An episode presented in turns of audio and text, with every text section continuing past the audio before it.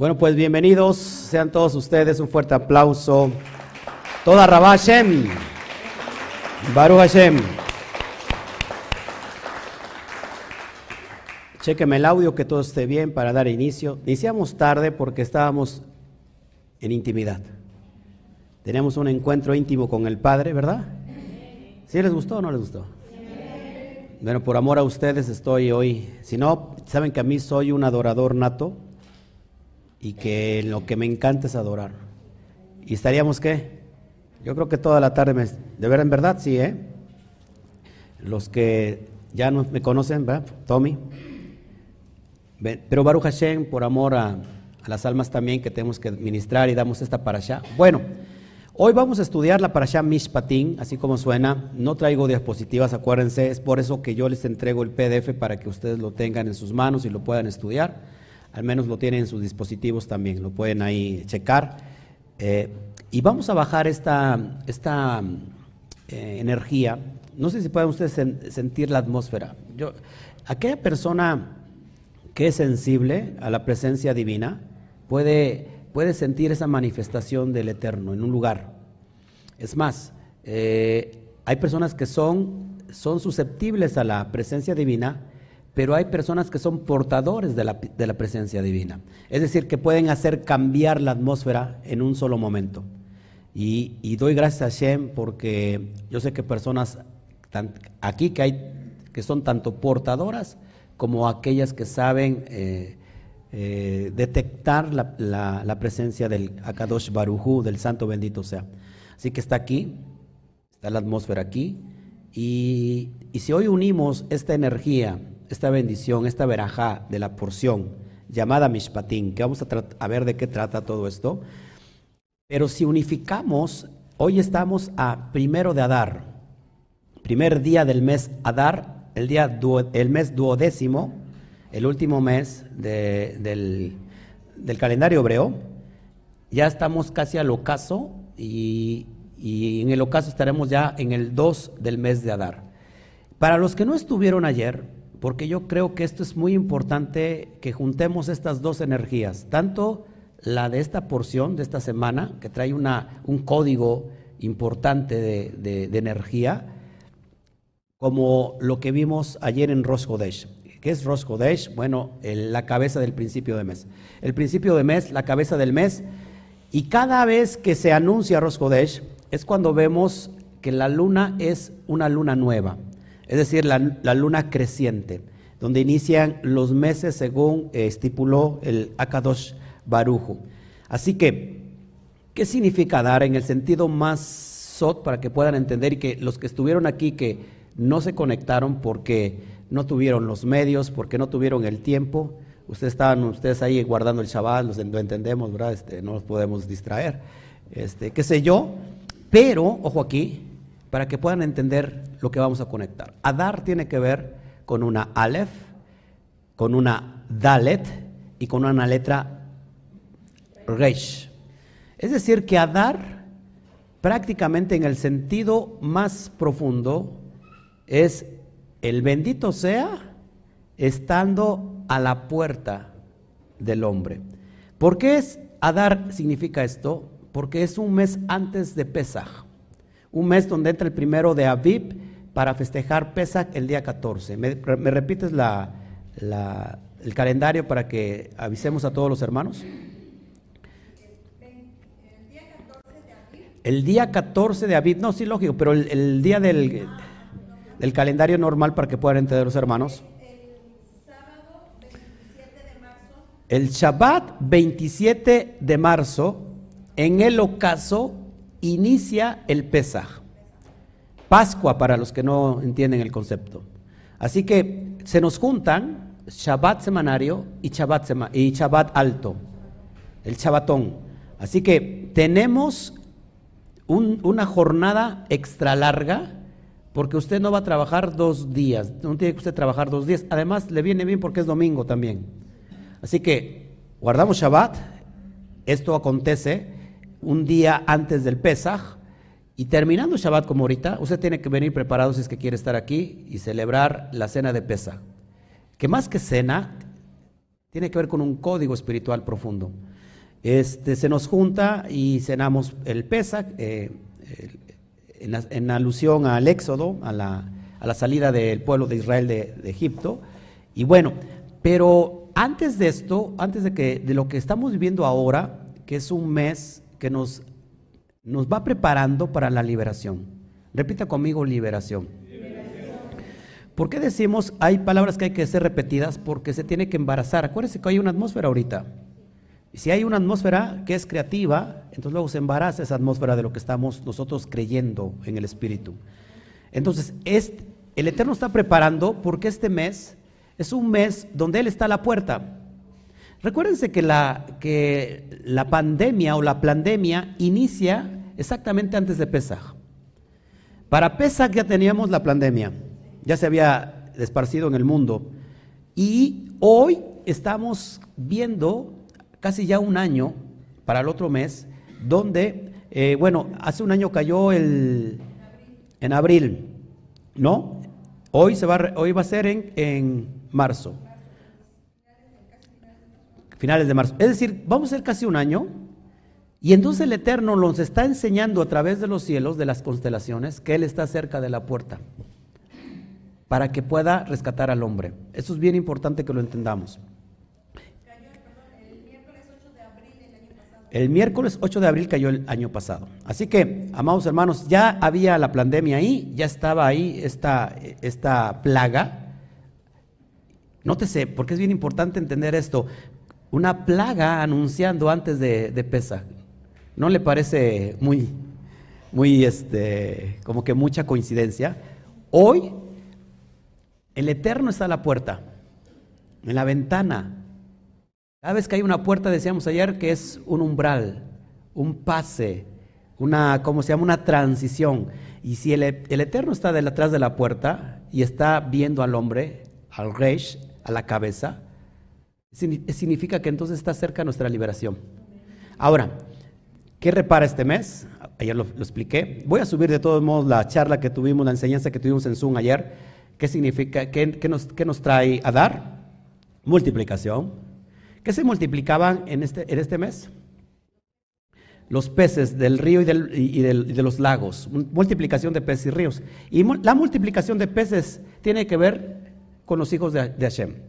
Ojo aquí, la palabra Benei Elohim, Benei Elohim, que significa hijo de, hijos de Elohim, suman, ¿se acuerdan? ¿Cuántos peces pescaron en el relato de Juan, que eran 153 peces, si no me recuerdo, ¿se acuerdan? 153 peces. Bueno, la palabra Beneija Elohim suma eso. Es decir, que los peces que se están multiplicando son los hijos de Elohim alrededor de todo el mundo. Ojo aquí, significa multiplicación, pero también significa reparación. ¿Se acuerdan? ¿Se quedaron con eso ayer? Reparación. En este, en este, en este mes se reparaban todas las calles, todo lo, lo que las aguas habían este, de alguna manera destruido. Es el mes de la reparación. Es el, es el mes también donde se juntan los, la plata para, para el templo. O sea que es bien importante lo que vivimos. Ahora, es también en el 7 de este mes muere Moshe Rabenu, en un 7 de Adar, pero también nace en un 7 de Adar. Así que es la muerte, es, la, es la, el nacimiento y la muerte de Moshe. Es, esto nos, nos, alumbra que en realidad, eh, ¿quién representa Moshe? ¿Moshe qué representa, perdón? La Torah. Es decir, que la Torah no muere. ¿sí? La Torah es un ciclo que nunca muere. Así que, amados hermanos, si, si este mes es en el, en el, nacimiento de Moshe y la muerte de Moshe, significa que entonces acá hay un código muy fuerte que está escondido, que nos está preparando antes de que venga la liberación. Así que esta es la energía poderosa que podemos contener ahora. Yo les hablaba hace un rato en la, en la comida, que si nosotros no somos una, una vasija, este, no vamos a poder recibir. Ahora, si nosotros somos vasijas, no significa también que vamos a poder recibir mucho, porque depende el tamaño de tu vasija, es el tamaño de tu llenura. Todos aquí, cada vez que nosotros estamos interesados en hacer unidad con Akadosh Barujú, nuestra vasija se va ensanchando. ¿Y cuál es el propósito del ensanchamiento? De que seamos llenados. Así que esa es la energía de este mes y vamos a unificarla con la energía de Mishpatim. La palabra Mishpatim, si lo puedes apuntar y lo tienes tú ya en, ¿cómo se llama? En tus, en tus PDF, significa estatutos o juicios. Amén. Y vamos a leer el verso 21. Perdón, capítulo 21. Esta porción va del capítulo 21 del versículo 1 al capítulo 24, verso 18. Es decir, 21 al 24. ¿Todos aquí? Una vez más, capítulo 21 de Shemot, Éxodo para los nuevositos, al capítulo 24, versículo 18. Y vamos a leer el primer versículo. Y te voy a enseñar lo que está detrás de Mishpatim. Voy a darte un resumen general, como siempre lo hago, Ahorita saludo a todos, amados hermanos, este, para que no me distraiga mucho. Vamos a dar un resumen general, ¿qué les parece? Esta porción ya la di hace un año, ya está grabada, ya tienen ahí todas las, gráficas, ya la pueden ver ahí este, en el canal de YouTube. Pero de todos modos voy a dar una, un resumen práctico de lo que es la, la porción y después le quiero enseñar esa energía que está escondida. Que si unificamos esas dos energías, amados hermanos, vamos a tener mucho, mucho para que nuestra vasija se llene. Vasija en hebreo se dice kli, kli. Vasija se dice kli. Tú, usted y yo somos una vasija. Verso 1 del capítulo 21 dice así, y se los leo en español, bueno, acá lo tengo, y estos son los juicios que expondrás ante ellos. Estas son las leyes que les propondrás estas son, estos son los juicios que expondrás ante ellos. En hebreo dice, Beele ha mishpatin asher tasin lithneihem. La palabra mishpatin significa, amados, juicios o leyes sociales. Importante, amados hermanos, que estos juicios se desprenden ni más ni menos que vimos hace ocho días. La parashá de quién? Itro o Yitro y dentro de esa parasha están los famosos, el famoso decálogo, conocido como los Aseret Hadibrot, los diez mandamientos, que en realidad no son diez, vimos que son catorce, son diez enunciados conteniendo catorce mandamientos. La palabra catorce tiene que ver con David, catorce tiene que ver también con generación. Ojo aquí, entonces de ahí se extraen estos, estos mitzvot, estas leyes, eh, que tienen que ver, ojo aquí, con la regulación de, la conducta que tiene que tener el pueblo judío y el pueblo de Israel. ¿Han escuchado la palabra alajá? ¿Qué es la alajá? ¿Alguien se acuerda qué es la alajá? ¿Cómo dice alguien? ¿Cómo que la.? No, esa es alhaja, hermana. ¿Cómo que? No, alajá. A ver, Jesse la jurisprudencia de cómo aplicar las leyes de la Torah en el, en el ¿cómo se llama? En, el, en, la propia vida de los judíos, de los hijos de Israel. Eso es lo que es la, la ¿cómo se llama? La alhaja. Ahora, amados hermanos, nosotros tenemos tanto leyes positivas como leyes negativas. Las leyes positivas conocidas como mitzvot ase, por ejemplo, estas incluyen honrar a los padres, visitar a los enfermos, a los menesterosos, hacerse de acá.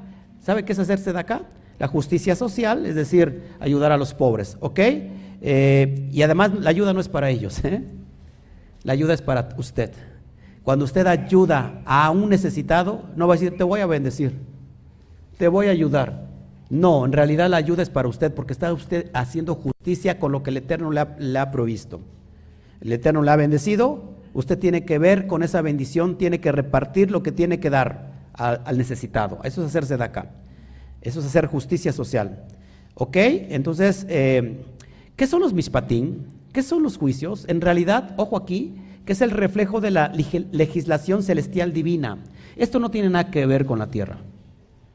Por eso cuando alguien dice que se desechó la ley, no sabe lo que está hablando. Estas leyes, ojo aquí, tienen que ver con lo celeste, con, la con lo celestial.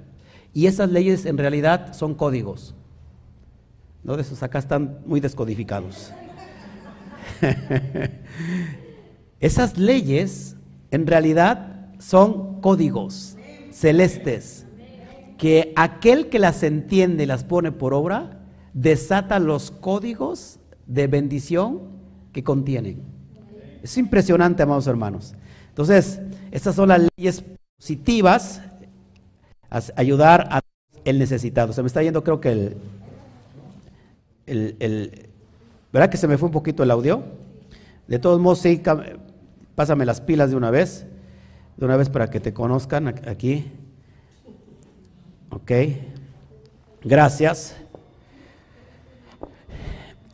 ¿Cuál es el tema básico de la Torah? ¿Qué creen ustedes que sea el tema básico de la Torah? ¿Eh? El amor. El básico, el, el tema básico, el asunto neurálgico de la Torah es el amor. Ama a tus semejantes como a ti mismo. Beataf le reyaja kamoja. Ama a tus semejantes como a ti mismo. Ahora, todos estos compendios de leyes, que son códigos divinos, tiene que haber una materia de cómo poder aplicarlos. A esto se le conoce como la alajá, lo que es la regulación de todos estos mishpatim. ¿Qué, qué significa alajá? Viene del verbo hebreo la lejet, que se puede traducir como ir, pero también con la preposición adecuada toma la acepción de caminar. Ay, perdón, me mordí. O simplemente camino. ¿Qué es alajá? Camino. ¿Se acuerdan cuando Yeshua decía, porque yo soy el camino? ¿Por qué decía que él era el camino? En realidad era un camino que estaba pintado y con una raya y medio ahí amarilla y con señales. ¿Por qué decía que era el camino? Está hablando de una metáfora, por supuesto, haciendo alusión que el alajá, que el, el hombre necesita, perdón, es la correcta interpretación de la Torah. ¿Todos aquí? Entonces la alajá significa camino, así de fácil. Y esta alajá es como debe regir la vida diaria de todo aquel que se considera un Bené Israel. El alajá, apúntelo por favor, alajá, y lo tiene usted en sus apuntes, es un camino a seguir que nos va a llevar a la ascafá. La nos lleva a la ascafá. Alajá, camino, nos lleva a la ascafá. ¿Qué es ascafá?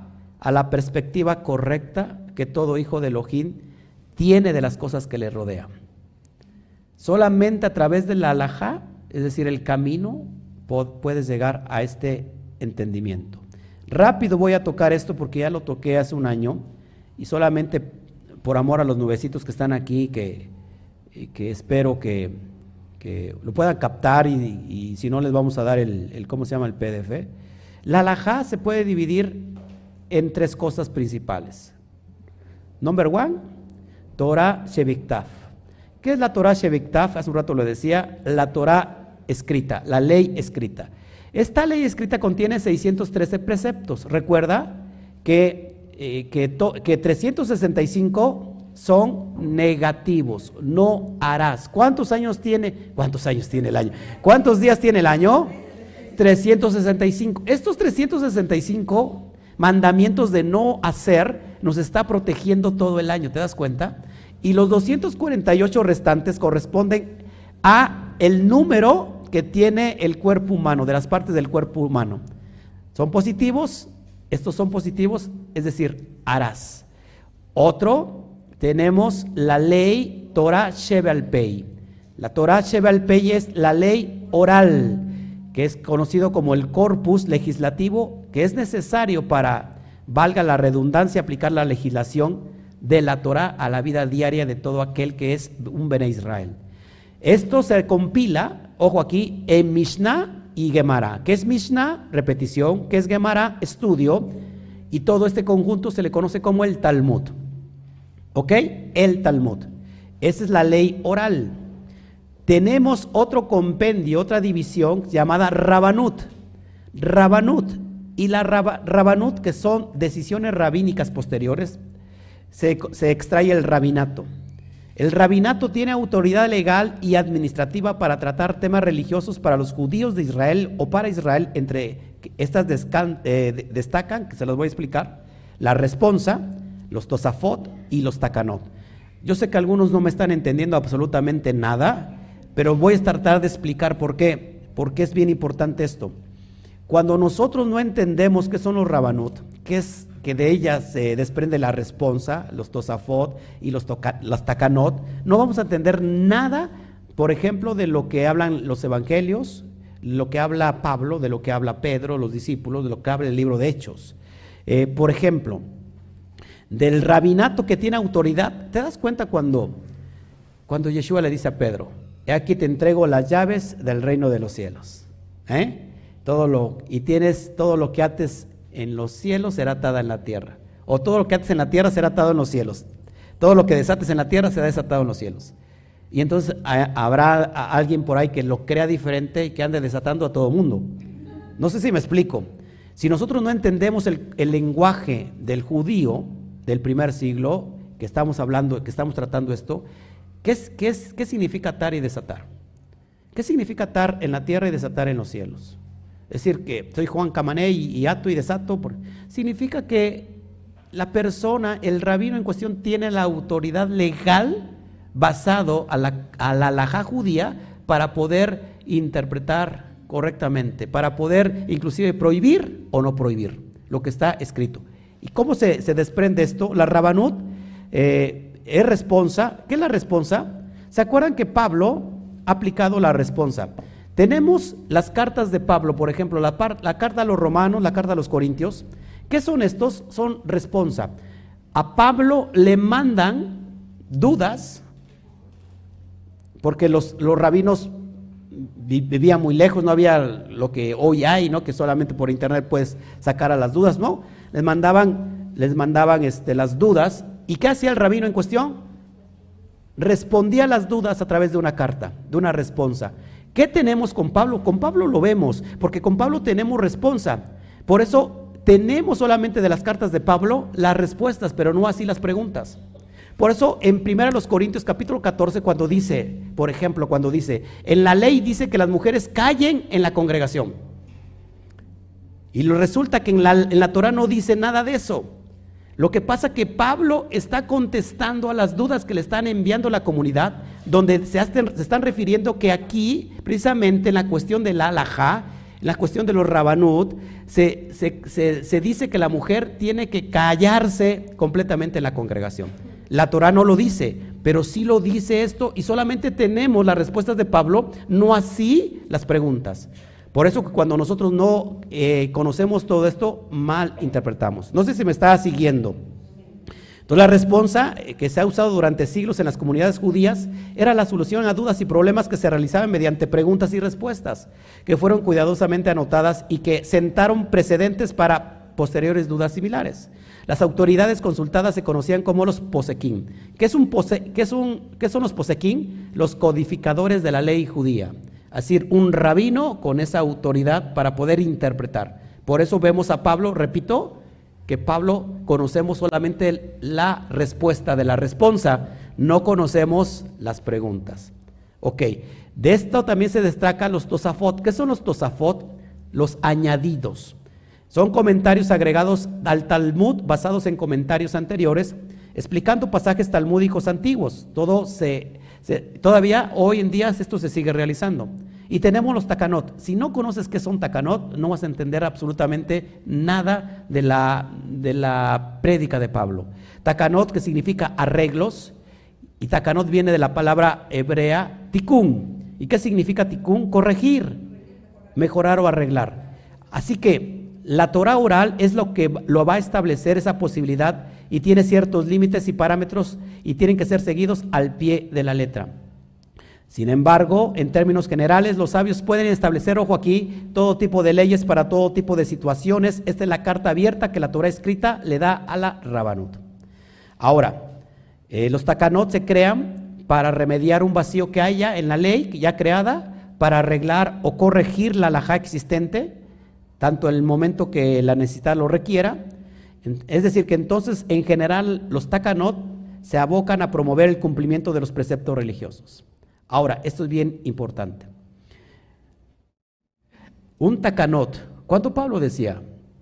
Los mandamientos, las leyes de los, eh, a ver, las leyes de los mandamientos expresados en ordenanzas, ¿se acuerdan? Cuando decía Pablo, la ley de los mandamientos expresados en ordenanzas, en realidad, amados hermanos, eso es un tacanot.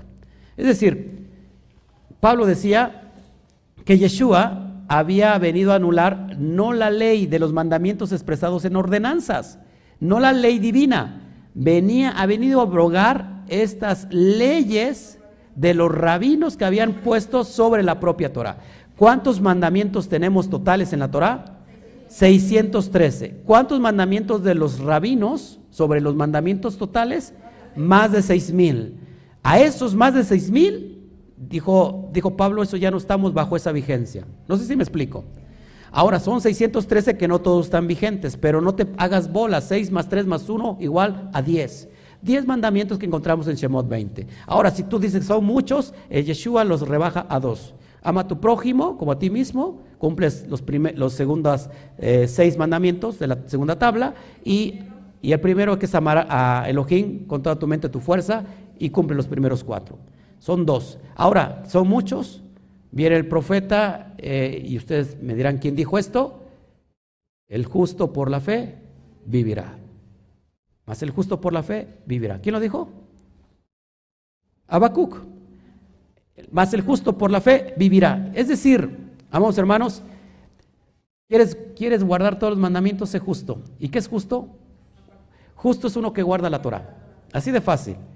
¿Se dan, ¿Se dan, cuenta que es muy fácil? Bueno, y aquí en el PDF pongo toda la división de los takanot que, que, se sigue dividiendo. Y también de los tacanos se desprende el concepto Gesorot, que son leyes rabínicas cuyo propósito es crear un cerco rabínico. Los Gesorot son las cercas de protección a la Torah. Por ejemplo, yo, a lo mejor le aburre todo esto, pero si usted no entiende esto, no va a entender nada de la interpretación del Nuevo Testamento. ¿Qué es una cerca de la Torah? Tenemos la Torah, supongamos está la Torah, y hay un mandamiento de no violar el Shabbat.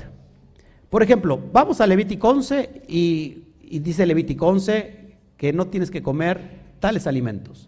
En este caso el, ceder, el, cerdo. El cerdo no es kasher o no es kosher. Todos aquí. Esta es una ley de la Torah, ¿sí o no? Un cerco, los gesorot, los cercos de la Torah, es sobre esta ley de Levítico 11 poner un cerco de protección para que tú no te acerques y lo violes. Entonces, un cerco decía, no puedes juntarte con los gentiles, ni siquiera pasar el umbral de la puerta de un gentil. ¿Por qué? ¿La, la Torah prohíbe no juntarse con gentiles? La Torah no, dice de eso nada, es más, ama a tu prójimo como a ti mismo. Pero este es un cerco que el propósito era para proteger las, las leyes alimenticias. ¿Por qué? Porque si tú visitabas a un gentil, pasabas umbral, pues, posiblemente te iba a invitar a, sentarte a comer y lo que te iba a dar a comer ese gentil no era kosher. ¿Cómo se evitaba? Mejor, ¿sabes qué? Ni lo visites. Ese es un cerco. ¿Todos aquí me están entendiendo? O sea que el cerco es malo o bueno. Pues es bueno, porque el propósito es proteger, protegerte a ti como Israel de no transgredir la ley dietética, por ejemplo. Pero se terminó siendo tanta carga que esos cercos se fueron añadiendo muchos cercos hasta contar seis mil o más. Y es decir, ahora, fíjate cómo funciona, para que me entiendan. Ahora el judío va y visita al gentil y pasa el umbral. Ya transgrediste la Torah. ¿En realidad transgredió la Torah? Transgredió el cerco. No sé si me explico, pero no transgredió comer eh, alimento que no, que no es puro. ¿Me están entendiendo? Ahora, aunque esas leyes son buenas, llegó el momento que eran cargas tan pesadas que ni los mismos que la imponían las podían llevar. Por eso Yeshua les decía que hagan lo que ellos dicen cuando están sentados, por ejemplo, ¿se acuerdan que es eh, la, silla de, Moisés? La cátedra de Moisés, una silla donde se leía la Torah. Y no interpretaba, se bajaba el rabino e interpretaba. Y decía, pero como dice, como ellos, eh, ¿cómo era? Ajá. Pero como, pero no como ellos hacen, porque dicen y no hacen. Y cuando dijo, vengan a mí, todos los que estén cargados y trabajados, es que llevaban tantas cargas tan pesadas estas leyes sobre la misma ley de la Torah. ¿Me está entendiendo? Es como si nosotros hoy ponemos cercos y decimos, para que estos ingratos que están aquí no me transgredan Pesaj, voy a cerrar la puerta y los dejo salir hasta dentro de un mes y medio. ¿No? Ya para que ya nadie me, me transgreda Pesaj. sería muy pesado, ¿sí o no? Bueno, más o menos es así para que me vaya entendiendo. ¿Ok? Bueno, ¿qué más? Eh, es bien importante que cuando añadimos o disminuimos, ya lo leímos hace un rato en Devarim 4.2, que no podemos quitar ni no podemos añadir. Los mandamientos rabínicos o tradiciones de los ancianos se han considerado como las obras de la ley. Todo lo que te acabo de leer es importante que lo entiendas porque esto se le conoce como las obras de la ley, no la ley divina. Por eso cuando vemos en Romanos 3:20, ya que por las obras de la ley ningún ser humano será justificado delante de él, porque por medio de la ley es el conocimiento del pecado, está haciendo referencia a estos añadidos. ¿Todos aquí? Romanos 3:28, concluimos pues que el hombre es justificado por fe, sin las obras de la ley. ¿Usted y yo estamos justificados por la emuná, la obediencia a la Torah? Sí. ¿Por las obras del, rabínicas? No, no hace falta guardarlas, no sé si me explico. ¿Eh? No tengo que ponerme una equipa forzosamente, porque la Torah no te dice que te pongas kipá. Es más, ni el Talmud te dice que te pongas kipá. Entonces la persona que se pone una kipá dice, pues yo me pongo porque si no transgredo la Torah. ¿Y dónde dice que transgrede la Torah? Una cosa que le quieras agradar a los judíos y luego que te vistas como judío y y no eres judío. No sé si me explico. Ahora, eh, por ejemplo, Romanos 9:23 dice, ¿por qué? Porque iban tras ella no por emuná, sino como por obras de la ley, pues tropezaron en la piedra de tropiezo. Es decir, obras de la ley son los mandamientos añadidos. Otra, Gálatas 2.16, sabiendo que el hombre no es justificado por las obras de la ley, sino por la emuná en Yeshua HaMashiach. Nosotros también hemos creído en Yeshua el Mashiach para ser justificados por la emuná del Mashiach y no por las obras de la ley. Por cuanto por las obras de la ley nadie será justificado. ¿Estamos ¿Me está siguiendo? Yo no soy justificado a ver, yo no soy justificado por guardar los mandamientos rabínicos, soy justificado por guardar la Torah. Si yo guardo la Torah y quiero guardar los mandamientos rabínicos, está muy bien. Pero que nadie te condene porque no lo, porque no lo hagas como lo hacen eh, ciertos judíos o ciertos, eh, ¿cómo se llama? Escuelas judías. Cada escuela judía sabe que tiene una equipa de color diferente. Ahora, no solamente el pueblo judío usa una kippah, lo usa el pueblo musulmán, lo usa también los papas, los cardenales. ¿Por qué lo usan los judíos? ¿Porque es malo? Los judíos lo usan porque están, significa que están bajo autoridad del Eterno. Ahora, yo no lo uso porque no soy judío. Pero si lo usara, no está mal. Pero la idea es que tú lo uses y digas, ah, todos me ponen, por favor, kippah. ¿No? Y si no, nadie me entra, porque todos son hijos del diablo. ¿Me está entendiendo? ¿Me está siguiendo? Esos serían obras de la ley. Seguimos. Otra, Gálatas 3.2. Lo voy a leer y usted me escucha. Gálatas 3.2 lo tiene en su PDF. Esto solo quiero saber de vosotros. ¿Recibisteis el Espíritu por las obras de la ley o por el oír con emuná? El oír con obediencia fueron llenos del Espíritu por las obras rabínicas, por los mandamientos legalistas, no, por la obediencia. ¿Qué es la emuná obediencia a la Torah? Gálatas 3:5, aquel que pues suministra el Espíritu y hace maravillas entre vosotros, ¿lo hace por las obras de la ley o por el oír con emuná? Obras de la ley, una vez nuevamente, no está haciendo alusión a la Torah, sino a las, los mandamientos rabínicos que acabamos de leer. Porque todos, Gálatas 3.10 dice, porque todos los que dependen de las obras de la ley están bajo maldición. Pues escrito está maldito todo aquel que permaneciere en todas las cosas, que no permaneciere, perdón, en todas las cosas escritas en la ley, en el libro de la ley para hacerlas. Es decir, si tú no permaneces en lo que está escrito en la Torah y tú quieres añadirle o quitarle, estás en maldición, porque estás en las obras de la ley.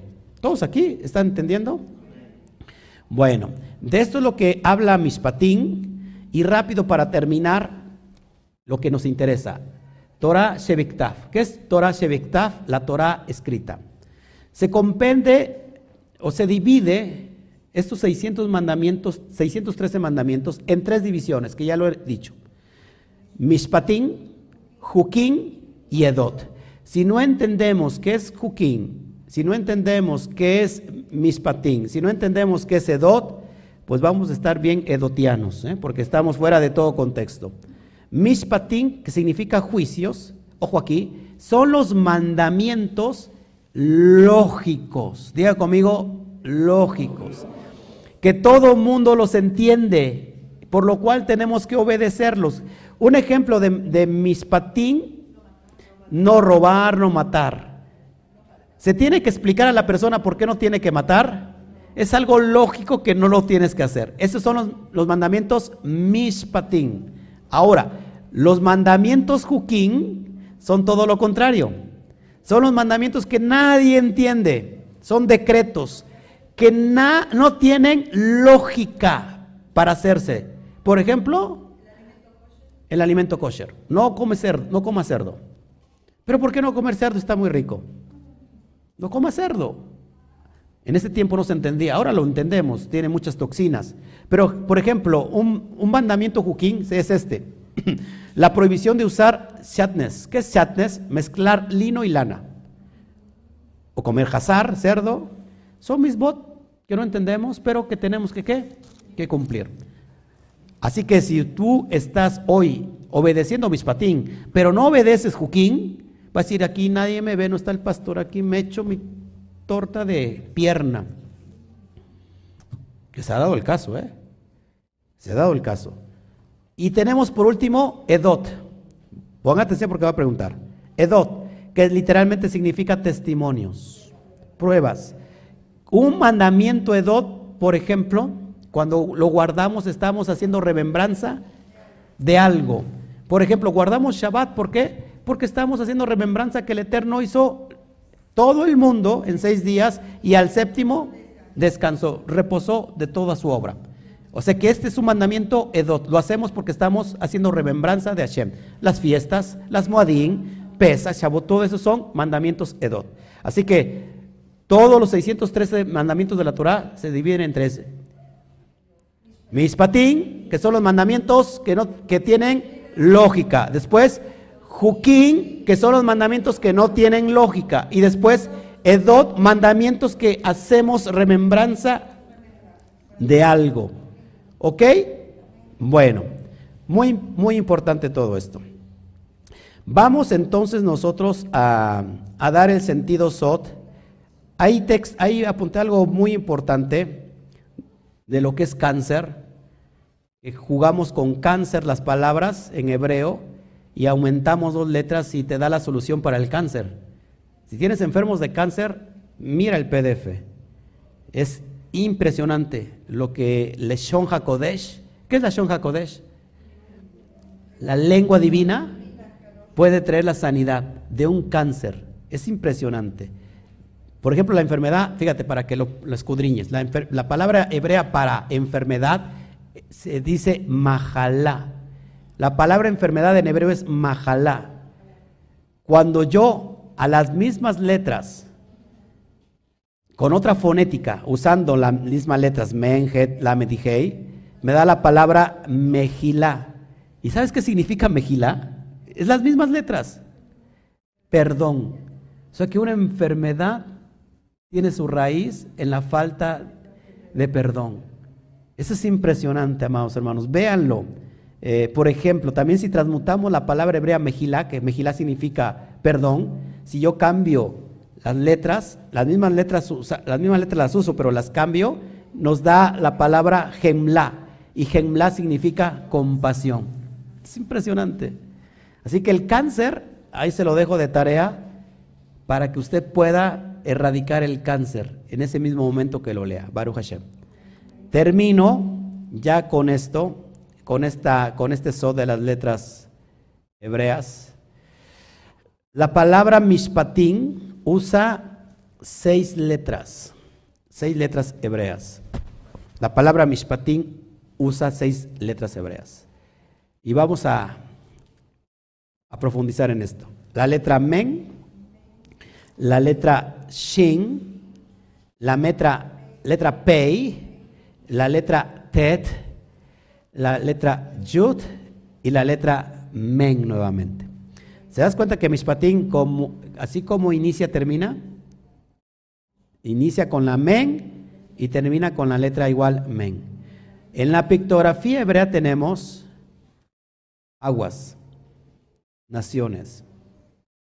Surco, de, la palabra pictográfica es letra men, surcos. Después tenemos la letra shin, que tiene que ver con pechos o dientes. Después tenemos la letra pei, que tiene que ver con la palabra. Por último tenemos la letra tet, canasto, vasija. La letra yud, la diestra, la bondad, Mashiach, y la letra men. Mishpatim hace referencia que las leyes divinas son dadas a las naciones. La letra Men son naciones, la letra Shin es provisión, la letra Pei, boca, hablar, lenguaje. Fíjate,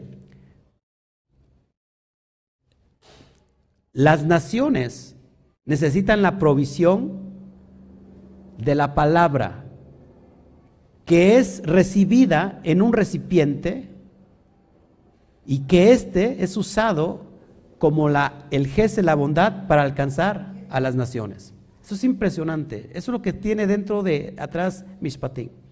La, el único elemento en la tierra que refleja el cielo es el agua.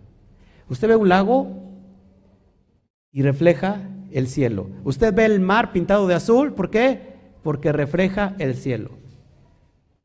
El agua número uno es alusión a la Torah y el agua número dos es alusión a las multitudes de personas. Iniciamos con la primer men que es alusión a la Torah y terminamos con la última men que es alusión a, las, a multitud de personas. Es decir, amados hermanos, lo único que te da provisión es el agua de la Torah. Así que, si tú quieres ver el reflejo del cielo, mira las aguas. Porque el agua es una alusión de la Torah y son los candados, son los, los códigos celestes que son reflejados en la tierra. Así que si el hombre quiere ser provisto de bendición, tiene que dejarse alcanzar a través de estos juicios, de estos decretos, de estos estatutos que sirven para qué? Para elevar la conciencia del hombre. Amén. Bueno, pues un fuerte aplauso al Todopoderoso.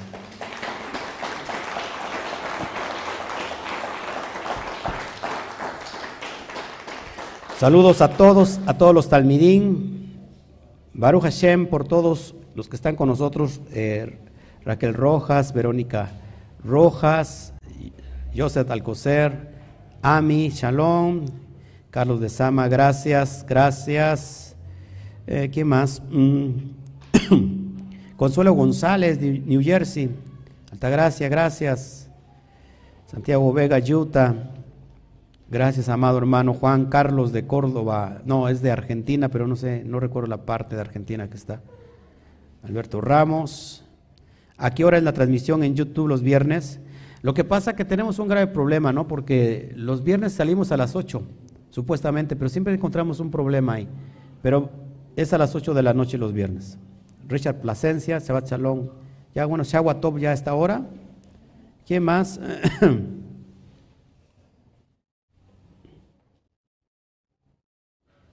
así es, así es. Así es Julio Hernández. ¿Qué más? María Vargas. Eh, ok, de este lado. Si me ayudan, si hay, si hay preguntas, por favor. Si hay preguntas, les enviamos una, este, una respuesta, ¿no? Para que ya. Para allá 18, Mishpatín. Acuérdense, hermanos, la paracha pasada que vimos, ¿cuál es? Itro. ¿Quién es Itro? ¿Cómo? No, no, no, espérese, espérese, espérese. ¿Qué iba a decir, perdón? ¿Qué ibas a decir? Es, sí, lógico. ¿Quién es Itro en nosotros? Fíjense, les voy a dar señales, porque toda para allá va unida. Una, es, una, es una unidad de bendición. ¿Quién es Itro? En, nuestra, en nuestro ser, elementalmente nosotros. ¿Quién es Itro? Le voy a dar pistas. Itro se une a Moshe. Itro, pagano, brujo, eh, sacerdote de Faraón, era, adoraba a muchos dioses, politeísta, era lo más bajo que había. Y se une a, Moshe porque le da su hija. Moshe, ¿qué representa? ¿Eh? La Torah. Ahora ya le di las pistas. ¿Quién es Citro de nosotros? ¿Eh?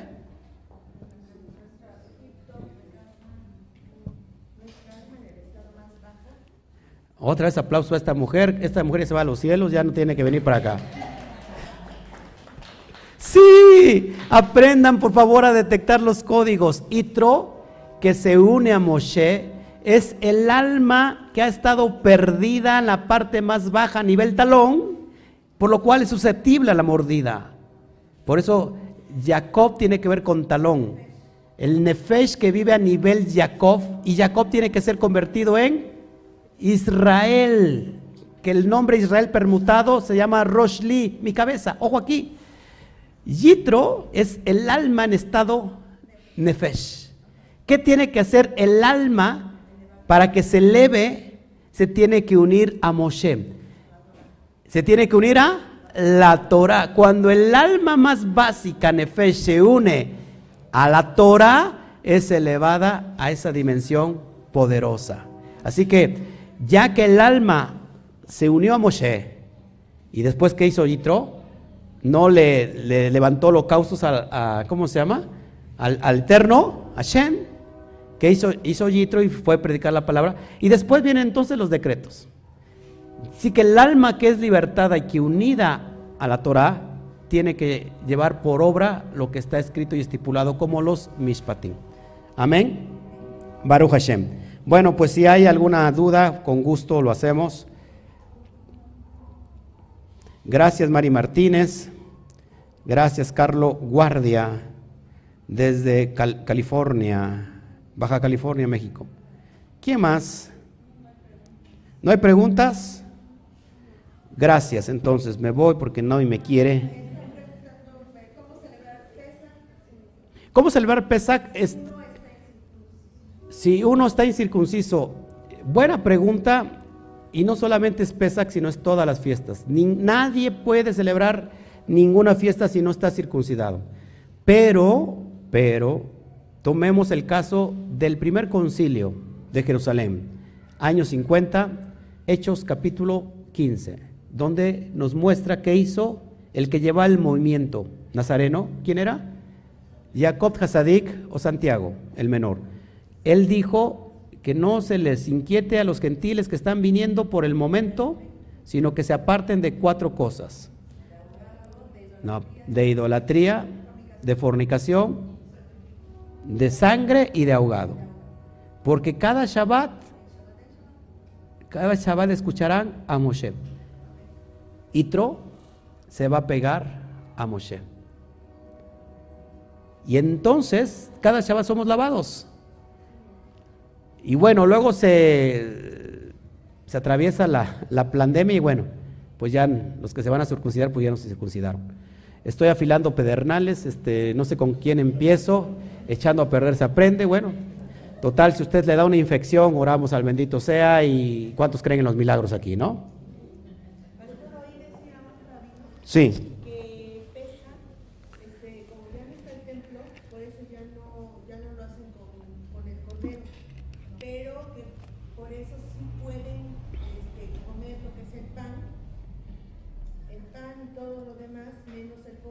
Sí, hay algunos que no comen cordero, hay algunos que no comen. Aunque no estén circuncidados.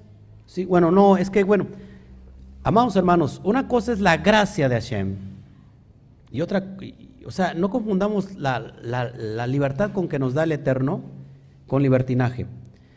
Lo ideal es Circuncisión. Porque circuncisión es un, es un, es un código, es un pacto. Con esto los dejo y lo voy a poner a pensar. Cuando una persona está pidiendo la bendición del bendito sea y que esta bendición contiene códigos de pactos, ojo aquí. Abacadosh, voy a celebrar Pesach, bendíceme. Abacadosh, estoy celebrando Shabbat, bendíceme. Ojo aquí. La bendición llega. La bendición llega. Ojo aquí. Pero si usted no está en los pactos que está estipulado el Eterno, esa bendición que es una energía, ¿cuántos saben que la energía no se destruye? Se transforma. Esa energía llamada veraja, al no tener los códigos, el, el, el recipiente, esa energía se transforma en rigor. ¿Estás pidiendo bendición de pacto? Te la doy. Pero no hay, entonces, no hay esa emuná, yo traigo rigor sobre tu vida. Tengamos mucho cuidado con lo que estamos haciendo. Por eso, la circuncisión, y yo lo he hablado hasta el cansancio, hay personas en, sobre todo en las raíces hebreas, porque no hay ningún judío que diga la circuncisión no, porque saben que está clarísimo, porque es, es Torah. Sí en las raíces hebreas, este, sí, ahí tenemos un grave problema en las cuestiones. Yo he hablado hasta el cansancio, tengo Gálatas capítulo 5, verso por verso, donde invito al mismo Pablo y le preguntamos todos aquí a Pablo, ¿qué, tú dijiste de la circuncisión? Que no, y Pablo nos explica completamente. La circuncisión está vigente. La circuncisión no tiene nada que ver solamente con, con nacionalidad. La circuncisión es un código, que ya lo he explicado, y que tiene que ver con Shaddai. Y si, y si ese código no está completo, se le quita la yud a Shaddai y queda la palabra Shad, que significa demonio. Así que una persona que no está circuncidada es propensa a la carne, al Yeter. Ya después hablaré de todo eso, yo lo he hablado. Así que eso es lo que yo les puedo decir, pero sí, porque solamente en Pesach se dice que no tiene, eh, tiene que estar circuncidado? Porque pues, es el inicio de todas las fiestas. ¿Sí? Pablo Andrade, pues te esperamos. la verdad es que yo creo que estoy más nervioso que Pablo Andrade. Un fuerte aplauso a Pablo porque los varones de acá, porque...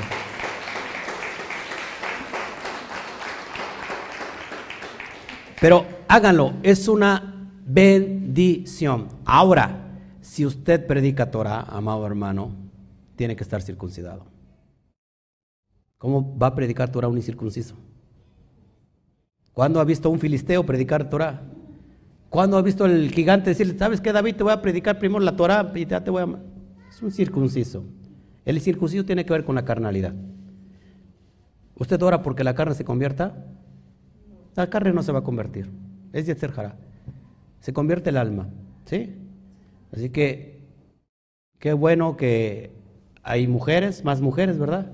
Pero creo que si las mujeres fueran varones, tuvieran la convicción de hacérselo. Pero bueno, hay que darle ánimos a los varones. ¿eh? orar por ellos. Bueno, pues nos vamos, amados hermanos. Los matrimonios que están en unión libre, cásense. Cásense, por favor. ¿Tiene algún estudio de la circuncisión? Sí. Dice, la circuncisión no, está, no es en el corazón, no descartó la circuncisión, no. Dice Ezequiel, ayúdeme, Ezequiel 48.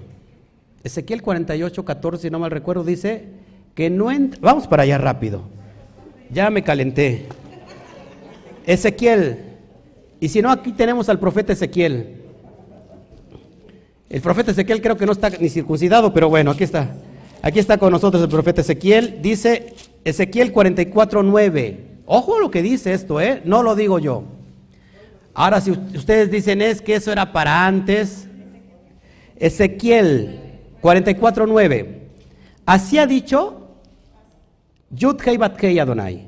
Ningún hijo de extranjero, incircunciso, incircunciso de corazón e incircunciso de carne, entrarán en mi santuario de todos los hijos de los extranjeros que están entre los hijos de Israel.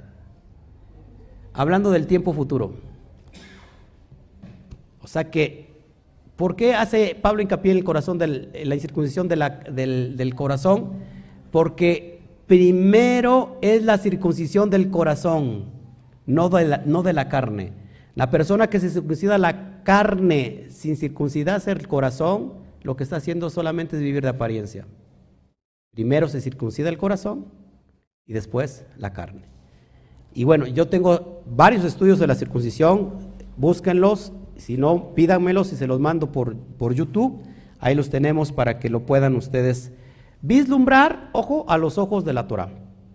Repito, Shaddai, la primera vez que aparece Shaddai es en el texto de Bereshit capítulo 17, cuando se le presenta a Abraham en la cuestión del pacto de la Brit Milá. Y se presenta como yo soy el Shaddai. Repito, la palabra Shaddai son Shin, Dalet y Yud. Shaddai. Cuando el hombre no está circuncidado, a Shaddai se le quita la letra Yud, que significa Shat o Shet, demonio. Es decir, que el hombre que no está circuncidado está sujeto a las pasiones de la carne, está sujeto al demonio, al Yister al Nahash, al serpiente. Cuando el hombre se circuncida, está Shaddai completo en él. Es un código. Lógico, si no está circuncidado el corazón, no va a ser posible lo demás. Así que no se vayan por favor con la tangente, no tomemos lo que nos conviene y lo que no nos conviene, no. Este, yo eh, soy responsable de lo que les estoy anunciando y conforme está escrito en la Torah. Los judíos, no hay ningún judío que no crea en la circuncisión, pregúntese por qué. Y si un judío le dice no se circuncide porque a los gentiles no los quieren circuncidados, porque no nos ven como, como Bené Israel, los ven como Bené Noaj, como hijos de Noaj. Y eso no se pueden circuncidar si no quieren. Solamente con que guarden siete leyes de Noah. Pero eso dice la, Torah, dice que la Torah dice que una misma ley será tanto para el natural como para el extranjero. Así que bueno.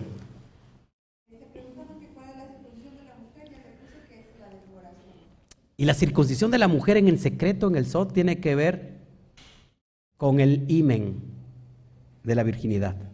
Ya después les voy a explicar porque no están ustedes preparados para esto. Este, no, en, verdad, en verdad, o sea, no es por ofender, ¿eh?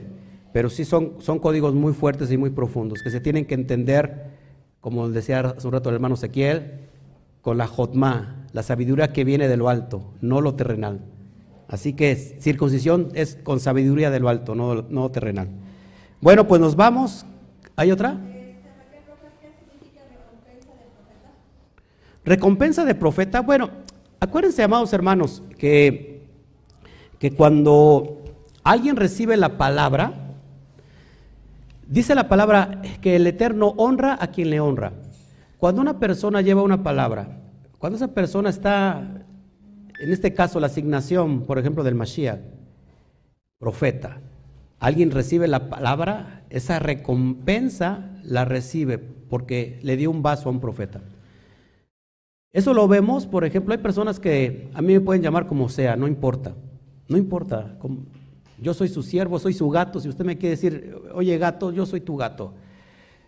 Claro que hay niveles de gatos, ¿no? Porque, sí, pues soy un gato del eterno, ¿no? Ah, de Angora, pero soy gato. Ahora, hay niveles, hasta en los tinacos hay niveles. Pero cuando la persona te honra, no por lo que ve en ti, sino por lo por la autoridad que el Eterno puso en ti, eso mismo recibe. Lo vemos, por ejemplo, en la sanidad. Hay personas que, desprecian orar por ellos por sanidad. El Eterno a veces hace la excepción y lo sana para que crean, pero normalmente es así. La persona te rechaza, no recibes. Entonces, o sea, no, o sea, no, no puede recibir la persona que te está rechazando. dice, no, no, sabes que a mí no te metas con mi fe. No recibe. Pero la persona cuando dice, yo quiero recibir de la autoridad que el Eterno puso en él, ¿no la persona recibe? Entonces es en ese nivel que ese tipo de recompensa es el, la que recibe. ¿Alguien más? Hagan preguntas, por favor, al, de acuerdo a lo que estamos tratando, porque luego hay preguntas, son muy buenas, lógico, pero pues necesitamos extendernos hasta la medianoche, como lo hizo Pablo, ¿verdad? Y yo creo que no quieren que se extienda esto hasta la medianoche. Dice la hermana, no, no. Gracias por su sinceridad, hermana, ¿eh? Ah, es por otra cosa, ok. ¿Quién más? ¿Aquí no hay dudas? Bueno. La, la, mujer solo tiene que hacer tevilá, pues sí, y lógico, la circuncisión del corazón, ¿no? Una mujer tiene que estar circuncidada del corazón. La mujer es más fácil circuncidar su corazón, ¿sí o no? El hombre es más duro a veces. Hay casos diferentes, ¿no? Mi, mi, mi, esposa fue, ella primera se circuncidó su corazón. Y ya después, aunque yo estaba ya circuncidado al octavo día, ¿de qué se ríen? Envidiosos, así, así pasó, que al octavo día, este, y bueno, y ya después llegué yo, que después de que ella, ella este, se convirtió, y bendito sea el Eterno, aquí estamos. El Eterno tenía preparado para un propósito, pero la mujer tiene que circuncidarse, por supuesto. La tevilá, para los nuevos, ¿qué es? La, inmersión en el agua. Ya después, ya he hablado también de, la de las tevilot, así que, bueno, gracias, Carlos Guardia, gracias. Sí, así es, qué bueno. También mira otro circuncidado el octavo día, ya ven, son varios también, no nomás. Bola de envidiosos, ya me voy. Bueno, pues nos vamos, amados hermanos, vamos a orar, ¿qué les parece? Hace un rato que acabamos de hacer la oración, la adoración, hay una atmósfera profética. Vamos a creerle, ¿sí? Vamos a orar, vamos a orar. Gracias Ismael, gracias pastor, se te extrañaba. A ver cuándo vienes. Este Ismael se parece como las, cada vez, este, una vez al año. Es que se desgasta, porque si lo ven mucho se desgasta. Vamos a orar, vamos a orar.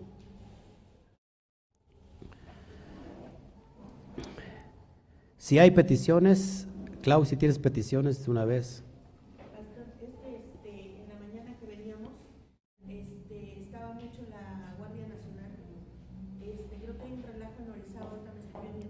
Sí, otra vez. Están, este, se están llevando a todos los policías. Este, muchos están en el día, hace ratito que sale en el diario, que, que muchos se, se, encerraron en el Palacio Municipal. Mañana, eh, me estaba diciendo mi hermana que mañana nadie va a poder salir de su casa ahí en Orizaba. Y este, porque me dice, regresa. Toque de queda. No se preocupe, se queda usted en la casa. ¿Eh? Se queda en la casa de las alturas, ahí donde llega la revelación poderosa. Así que, bueno, oremos entonces, por favor, ya para que nos vayamos. Sí, porque los que quieren quiero Orizaba, ¿no? Si no, yo los llevo uno por uno, pero yo los llevo, ¿eh? La carnalidad lo, lo dijo, ah, terminamos hasta la medianoche. Bueno, vamos a orar. Si ustedes creen lo que acabamos de anunciar, y yo lo creo que sí, un niño, por eso dijo Yeshua que tenemos que ser como niños para entrar al reino. Un niño cree. Después les voy a hablar de la supralógica. Supralógica. Una cosa es la lógica y otra cosa es la supralógica. Hacer un corbán Hacer una ofrenda, un sacrificio, es cambiar la metodología de tu mente al mundo físico para que entonces el mundo de Hashem, sobrenatural, divino, venga a tu vida. Y eso es lo que estoy notando ahora en este momento. Oramos. Abacadosh, te doy a ti toda la gloria, papá, por todo lo que tú haces por todo lo que tú hiciste y por todo lo que tú vas a hacer. Te pido, Padre, por la vida de Roberto Cruz. Está en Ciudad Juárez y está cursando el COVID. Te pido, Padre, que lo tomes de su mano y que lo levantes, papá. Te pido, Padre, por todas las peticiones que están hoy en este lugar, en cada corazón.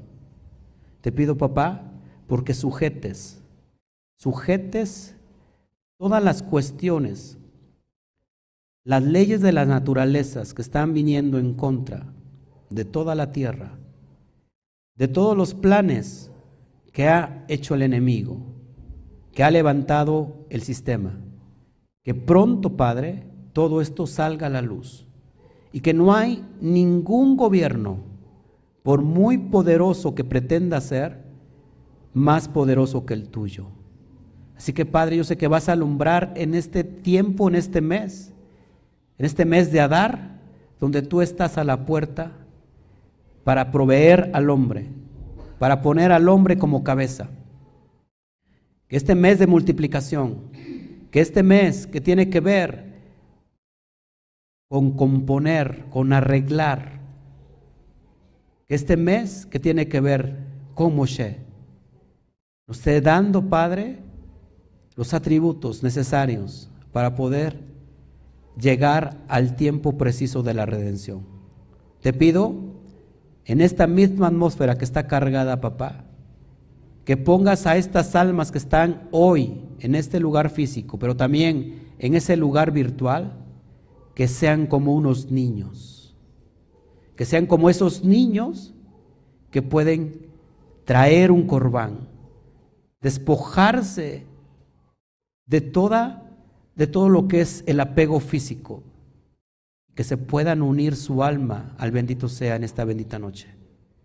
Y que esas atmósferas que están cargadas se rompan en este preciso momento y que cualquier persona que esté enferma sea sanada por el poder del Eye a ser Eye.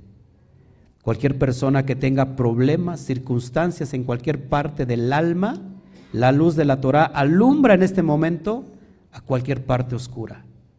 Te pido por depresión que se está cancelando ahora mismo. Te pido por tristeza excesiva. Se está cancelando ahora mismo. Te pido por cualquier enfermedad física, desde la cabeza hasta la planta de los pies. Se va en este momento por cáncer, por sida, por diabetes, por cualquier problema terminal, por falta de oxígeno en los pulmones. En este momento, Padre, respiramos tu presencia divina. Y creemos que así es, papá. Y nos entregamos a nosotros mismos como ese corbán especial. No nos limitamos a la materia, sino, sino nos limitamos y nos exponemos a lo divino, que no tiene lógica solamente se comprende con una supralógica. Tu presencia divina está hoy conectando, Padre. Todo lo que no se ha podido conectar en los principios de estos días, de este año. Pero Padre, estamos en el tiempo de terminar el año hebreo. Yo creo que la liberación viene ya para tu pueblo Israel. Y que va a haber noticias en todo el orden mundial. Te doy a ti toda la gloria, Padre, por todo lo que estás haciendo y me someto, papá, a tu divinidad. Me someto a tu esencia y a tu presencia, creyendo ya todas las cosas que están escritas en tu Torah. Bendito seas. Esma Israel, Adonai Eloheinu, Adonai Echad.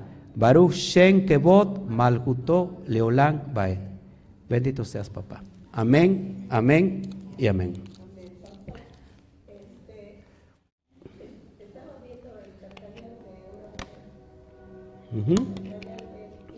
El carcañal de una mujer.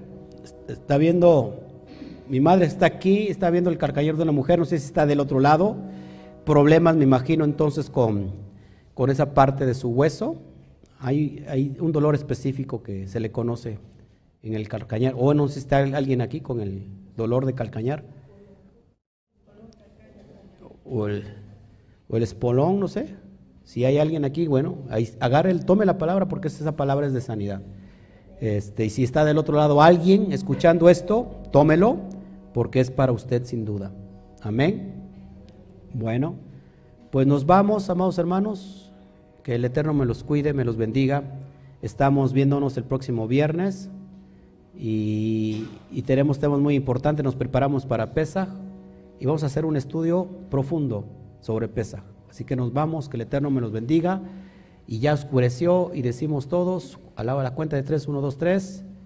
Chagua top. Bendiciones. Adiós.